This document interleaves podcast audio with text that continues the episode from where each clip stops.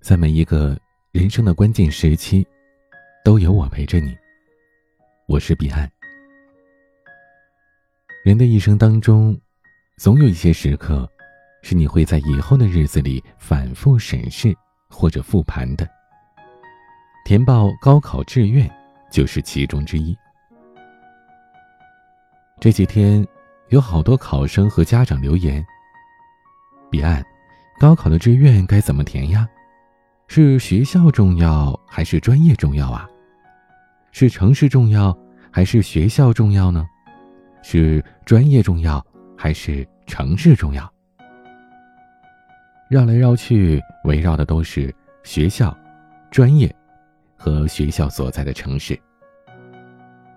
对此，我的建议是：城市重要于学校，重要于专业。那为什么选城市比选学校更重要呢？设计师刘东讲过他的一段经历。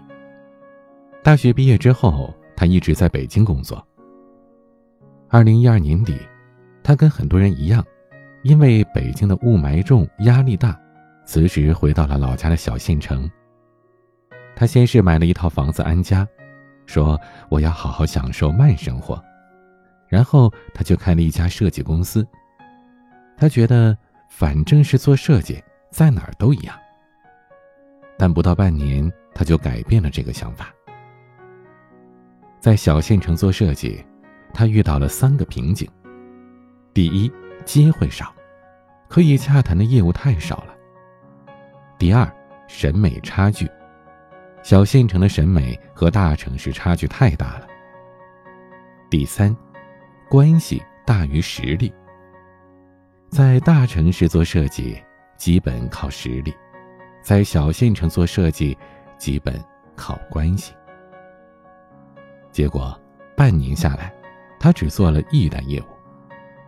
他说：“离开北京回县城，肠子都悔青了。”二零一四年，他又卖了房子，回到了北京。很多朋友问，高考志愿怎么填？我的建议是，首选城市，一线城市优先于新一线城市，优先于二线城市。因为同样是九八五二幺幺，首选北上广的九八五二幺幺，其次呢是新一线城市的九八五二幺幺。然后才是二三线城市的九八五二幺幺，那为什么要首选一线城市呢？有三个原因。第一，你可以大大的开阔眼界。一个人的专业知识，一般呢在大学里完成，但眼界和思维则要靠所在的城市来提升，而眼界和思维就代表了竞争力。我在上海、杭州和其他的一些城市都待过。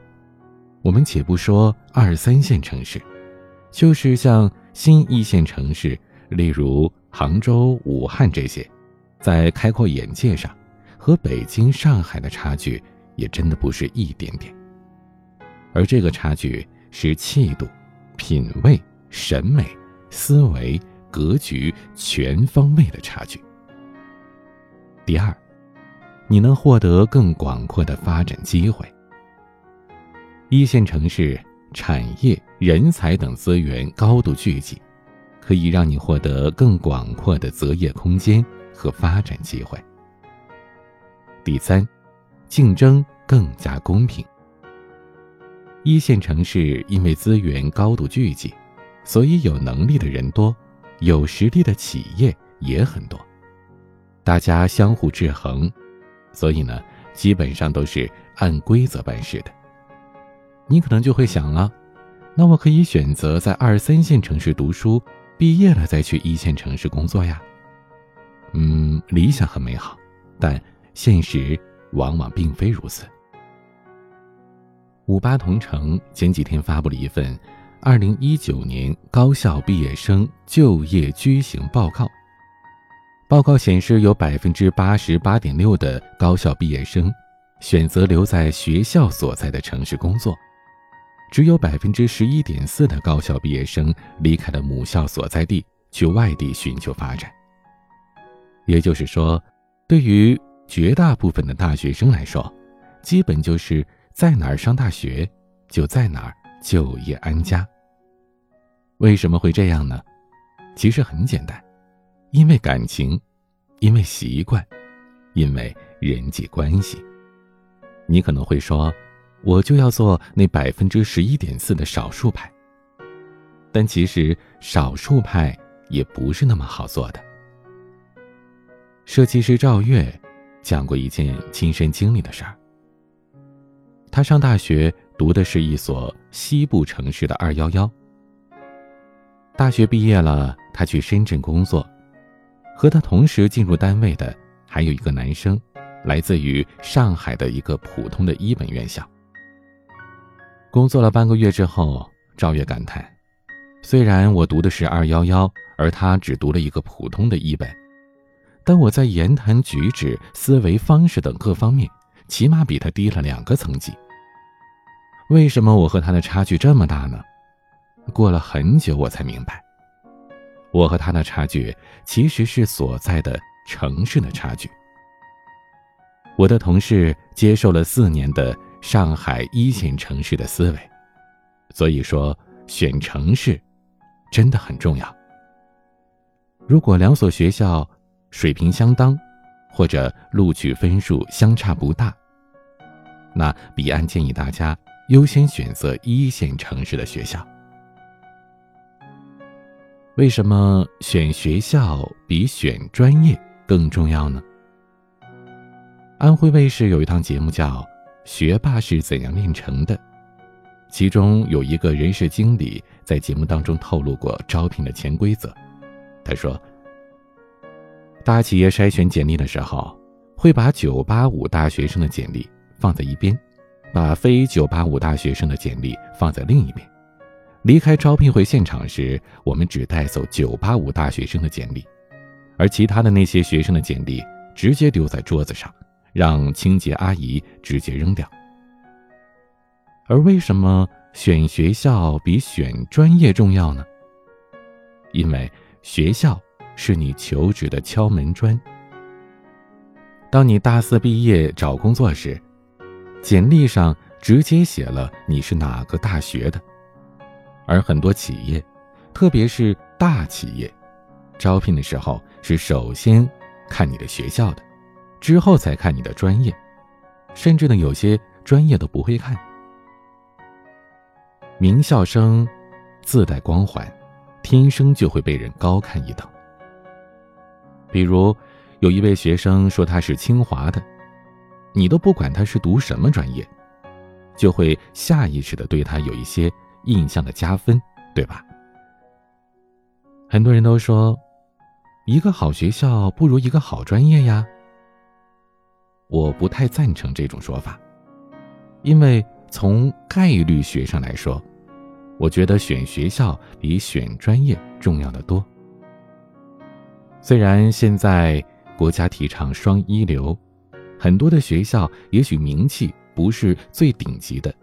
但他所拥有的某些专业，在该专业的全国排行里是名列前茅的。这样专业毕业的学生，也许找工作时也会有一定的优势。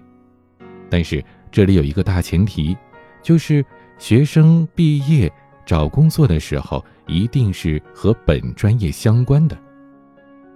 可是，就业选本专业的学生多吗？并不多。二零一八年中国毕业生就业报告显示，毕业生就业的专业对口率只有百分之四十八点六一。也就是说，超过了一半的大学毕业生现在从事的工作和他大学所学的专业没什么关系。可能有的同学说啊，那我们家长和老师都强调了要把兴趣和专业相结合呀。没错。这句话是很有道理，如果真的能做到，一定是非常幸运的。比如说，彼岸我自己就是。我的大学是985高校，全国综合实力前十。而我学的播音主持专业是我非常热爱的。从上大一开始，我就知道我以后要做这一行，做主播，做广播电视台的主持人。所以考上了这个专业，大学的四年把全部的精力都用在专业的提升上。大四找到了对口的实习电台，并且毕业之后直接就业，之后又跳到了上海的广播电台。这就是我大学。和大学毕业之后的工作的一个履历，对于我来讲，我一直都觉得自己很幸运，把自己的兴趣爱好和自己的工作结合在一起，并且一直保持着对这份工作的兴趣和热爱。但是，放眼全国所有的大学生呢，现实是，大部分的高考生其实并没有很明确的兴趣或者爱好。调查显示，在刚才说到的这百分之四十八点六一毕业之后选择了对口专业的这些同学们，其实大部分人填报高考志愿也都没有什么强烈的兴趣偏好。也就是说，我一定要学什么什么专业，并没有这样的一个想法。大部分人都是上了大学，学了这个专业之后，才慢慢喜欢上的。甚至有很多人是被迫喜欢上自己的专业的，所以在当下的情况来看，对于我们国家的高考生来讲，专业其实并没有想象中的那么重要，或者说其实应该很重要，但目前还没有做到。那么，为什么选学校比选专业更重要呢？除了上面说到的这些，还有一个原因，选学校就是选择未来的朋友圈。更好的学校就意味着更好的朋友圈和更好的人脉。所以，如果你问我，城市、专业、学校到底应该怎么选，我个人的建议是，最优先选择考虑的是一线城市的九八五。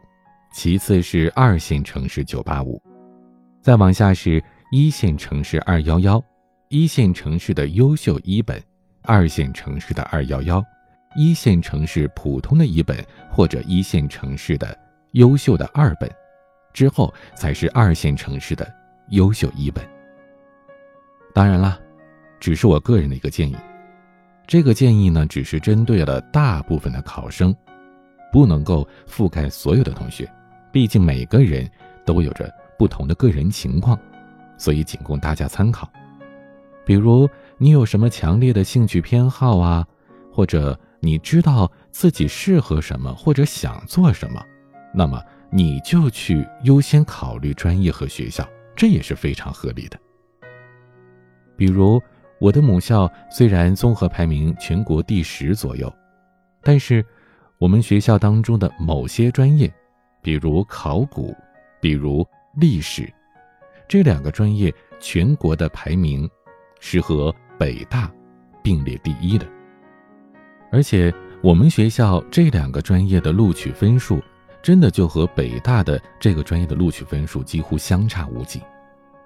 所以从某个角度来说，他们这两个学校这个专业的学生，可以说单从成绩来讲，素质是不分上下的。那么，不一定非要选择北大，选择我的母校也是一样的，这就是从兴趣入选。我的建议当中，为什么多次的强调城市呢？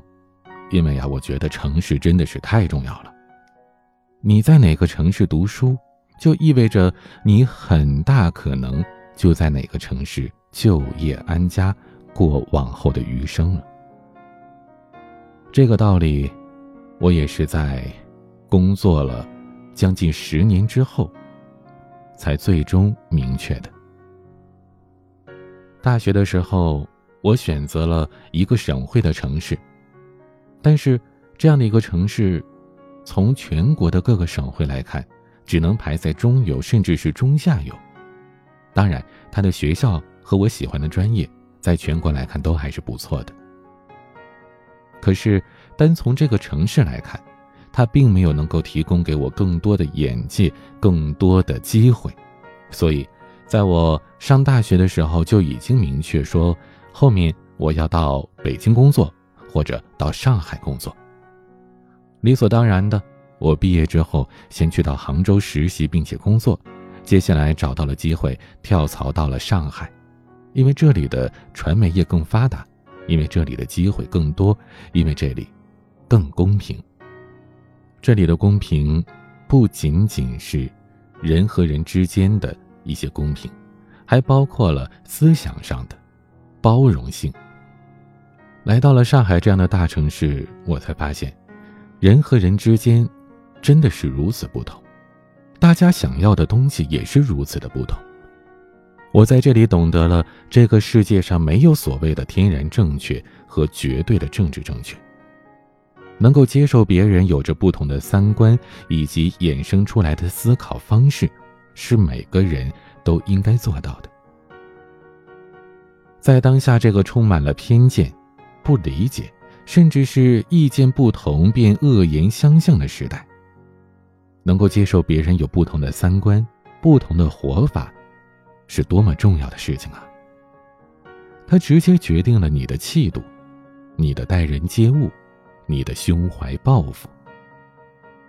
为什么我在这期节目里不遗余力的去倡导大家，如果有可能，尽量的都要去一线城市？或者新一线城市上大学呢？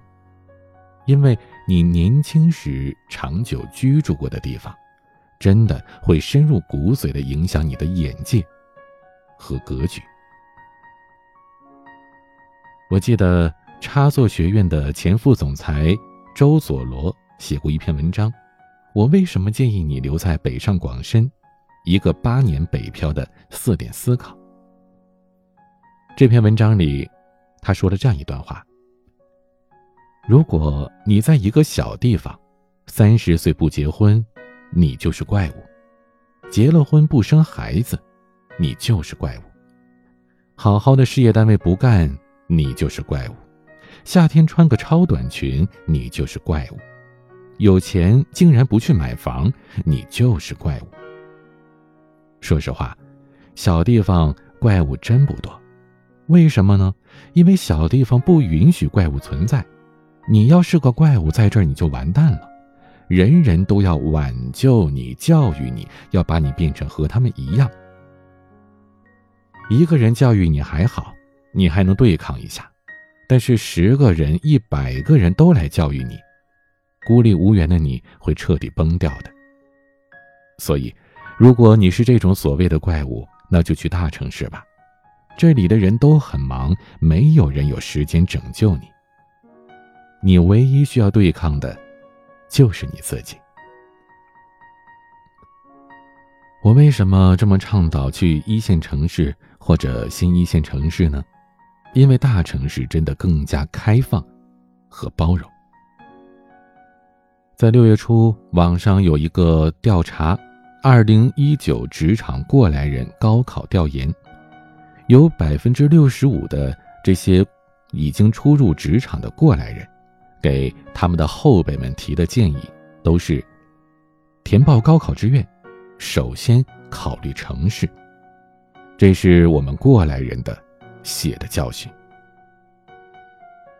当然了，我猜肯定会有些朋友说：“那我就是喜欢待在小城市，怎么了？小城市陪在自己的家人身边。”多陪伴父母，享受慢节奏的生活，这难道不好吗？难道就有错吗？当然没错，谁不希望能够常伴父母左右，常陪陪家人和朋友、同学聚会呢？有几个人希望自己一定把生活过得节奏那么快，压力那么大呢？谁不想好好的享受生活呢？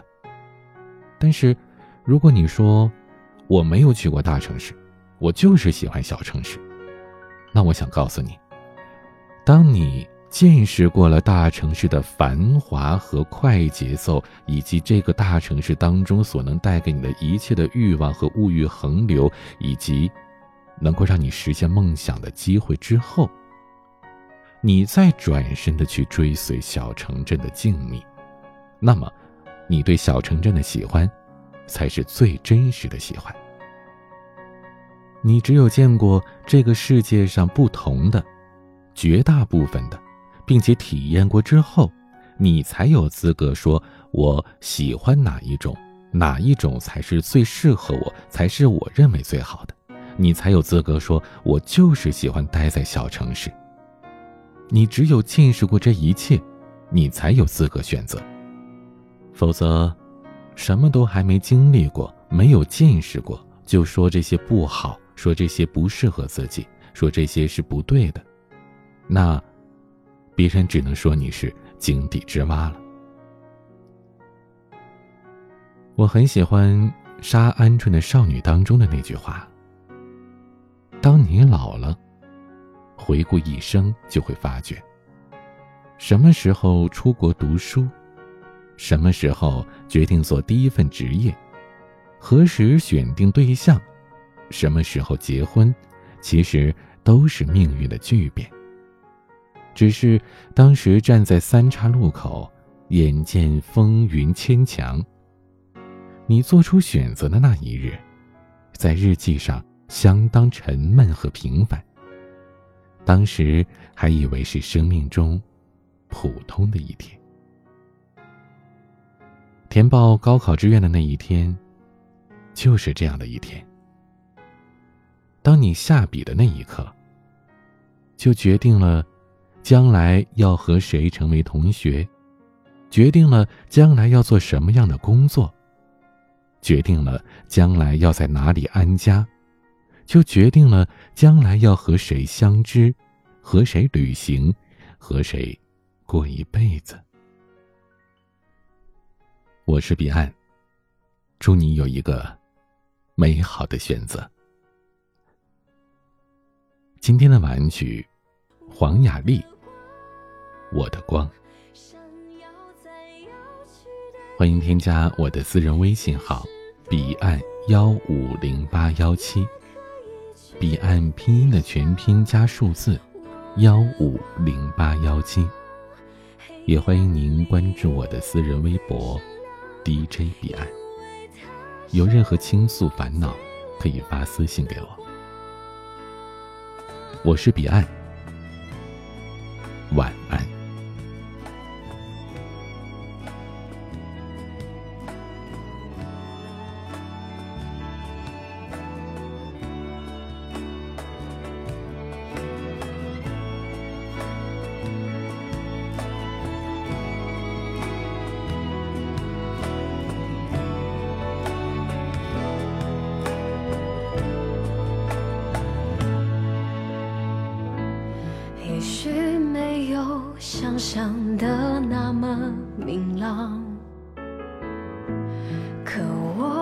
自己插上了翅膀，觉得人潮拥挤，让自己感觉到恐慌，那就别犹豫，选择去飞翔。